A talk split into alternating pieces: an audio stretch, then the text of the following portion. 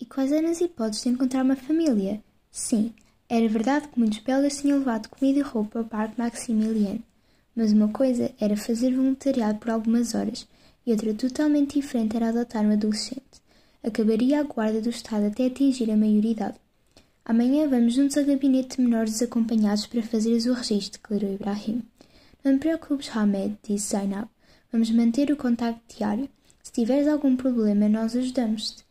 Todavia, Hamed sabia que não poderiam fazer grande coisa por ele a partir do Iraque, e assim que se registasse na Bélgica, não poderia pedir asilo na Inglaterra ou noutro lado qualquer. Era assim que as regras dos pedidos de asilo funcionavam. Ficaria preso na Bélgica para sempre. Um medo ainda mais terrível tomou conta dele. A única prova que possuía de que era sírio era um passaporte falsificado. O seu pai comprara-o no mercado negro na Turquia depois de terem fugido da Síria. Os passaportes verdadeiros tinham sido destruídos naquele dia horrível. E quais eram as hipóteses de encontrar uma família? Sim, era verdade que muitos belgas tinham levado comida e roupa ao Parque Maximiliano, mas uma coisa era fazer voluntariado por algumas horas e outra totalmente diferente era adotar um adolescente.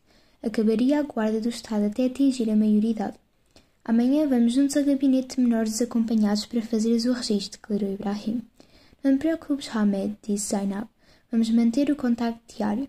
Se tiveres algum problema, nós ajudamos-te.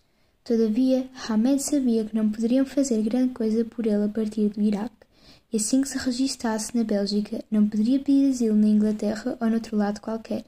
Era assim que as regras dos pedidos de asilo funcionavam. Ficaria preso na Bélgica para sempre. Um medo ainda mais terrível tomou conta dele. A única prova que possuía de que era sírio era um passaporte falsificado. O seu pai comprara-o no mercado negro na Turquia depois de terem fugido da Síria. Os passaportes verdadeiros tinham sido destruídos naquele dia horrível.